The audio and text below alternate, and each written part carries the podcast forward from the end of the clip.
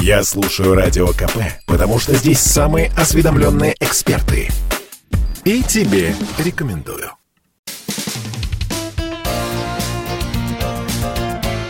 Говорит полковник. Нет вопроса, на который не знает ответа Виктор Баранец.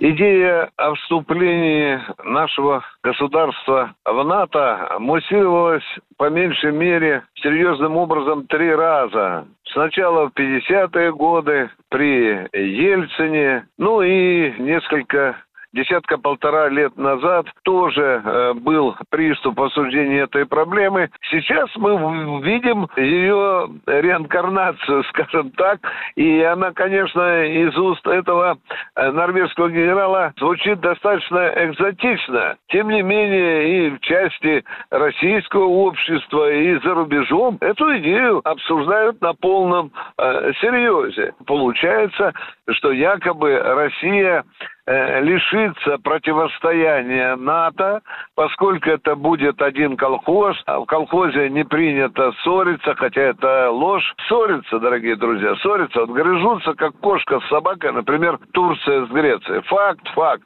А разве мы не видели, как Великобритания с французами, немцы с поляками? Там есть очень серьезное противостояние. Так что это не довод. Ну а что, если шутку порассуждать над этой смешной, не побоюсь сказать, и идеи, ну тогда уже, если Россия засобирается э, в НАТО, чтобы лишить себя противостояния с этим блоком, э, то тогда, в общем-то, действительно пропадает идея существования НАТО нет главного врага, а зачем мы тогда существуем? Странно, да? Ну, а развязывать войны где-нибудь на других континентах, конечно, Россия ни, ни, никогда не согласится. Может быть, тогда, если НАТО, э, звучат из, из стана НАТО такие призывы, там, Россию принять, так почему же тогда и, и Великий Китай пусть вступают? Ну, давайте вот до такого тогда бессмысленности доведем эти разговоры, переговоры.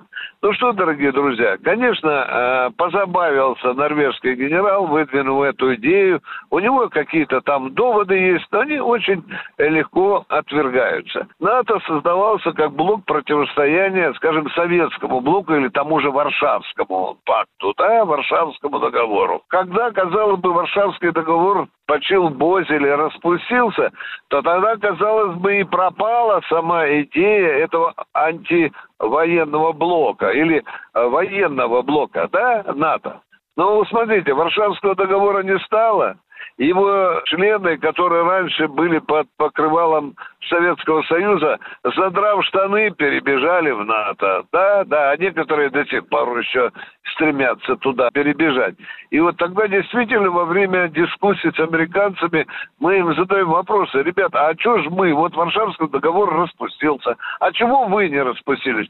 Нет, Советский Союз представлял для нас серьезную военную угрозу. И вот эта тупая песня, она звучит до сих пор. Виктор Баранец, радио «Комсомольская правда», Москва. Говорит полковник. Спорткп.ру О спорте, как о жизни.